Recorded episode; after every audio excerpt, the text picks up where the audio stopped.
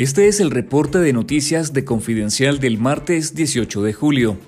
Nicaragua fue el único país que no suscribió la declaración final de la cumbre de la Unión Europea y la Comunidad de Estados Latinoamericanos y Caribeños CELAC, en la que los países expresaron su profunda preocupación por la invasión rusa a Ucrania.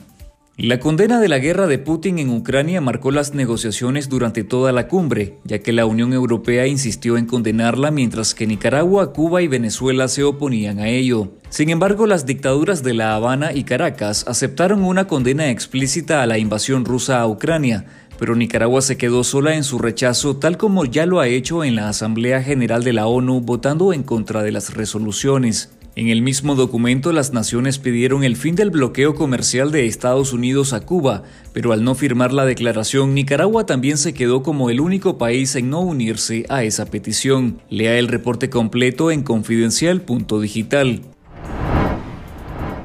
El presidente de Chile, Gabriel Boric, sostuvo que las situaciones de violaciones a los derechos humanos en Nicaragua y Venezuela no deberían ser tolerables durante su intervención en la cumbre de la Unión Europea y la CELAC este martes. Me siento en el deber de decir de que no son tolerables, no debieran ser tolerables en América Latina ni en ninguna parte del mundo.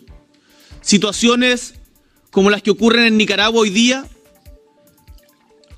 o la terrible crisis que ha llevado al éxodo de más de 6 millones de venezolanos que lo vemos en nuestra patria, donde hemos acogido más de un millón de ellos. Boric también fue claro en condenar la agresión rusa a Ucrania y dijo que desde América Latina es importante que se llame a este conflicto por lo que es una guerra de agresión imperial inaceptable, donde se viola el derecho internacional. El Servicio Nacional de Migración de Panamá anunció que desde este lunes 17 de julio entró en vigencia un permiso temporal de protección para todos los migrantes que hayan vivido al menos un año en el país de forma irregular. Este documento dará un estatus migratorio regular por un periodo no prorrogable de dos años a cualquier extranjero que lo solicite. Las citas para iniciar el trámite se podrán solicitar de manera personal en la dirección web del Servicio Nacional de Migración de Panamá.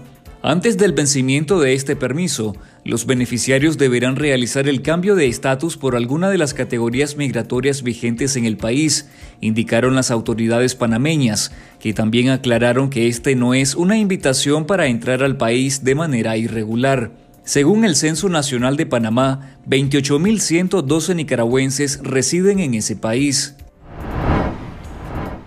El presidente de Bielorrusia, Alexander Lukashenko, dio luz verde al inicio de las negociaciones entre su gobierno y Nicaragua para la exención de visado entre los dos países, informó este martes su oficina. Bielorrusia ve a Nicaragua como un aliado fiable en la arena internacional y un importante socio político y económico en América Latina, que describe como uno de los centros políticos y económicos del nuevo orden mundial. En mayo pasado, Lukashenko, conocido por ser un duro dictador y fuerte aliado de Vladimir Putin, se reunió en su país con el canciller nicaragüense Denis Moncada e instó a Nicaragua a mejorar la interacción económica entre los dos países y elevarla al más alto nivel como lo han hecho con Cuba y Venezuela. En nuestro canal de YouTube Confidencial Nica te recomendamos la nueva entrega de Fuera de Broma, con lo mejor de las noticias satíricas en Nicaragua. Esta vez te presentamos el episodio titulado Los paroleados y la canción del 19 de julio y el regaño al embajador de Colombia. Hoy te lo quiero decir. A ver, a ver. A ver. Con la maleta en la sala.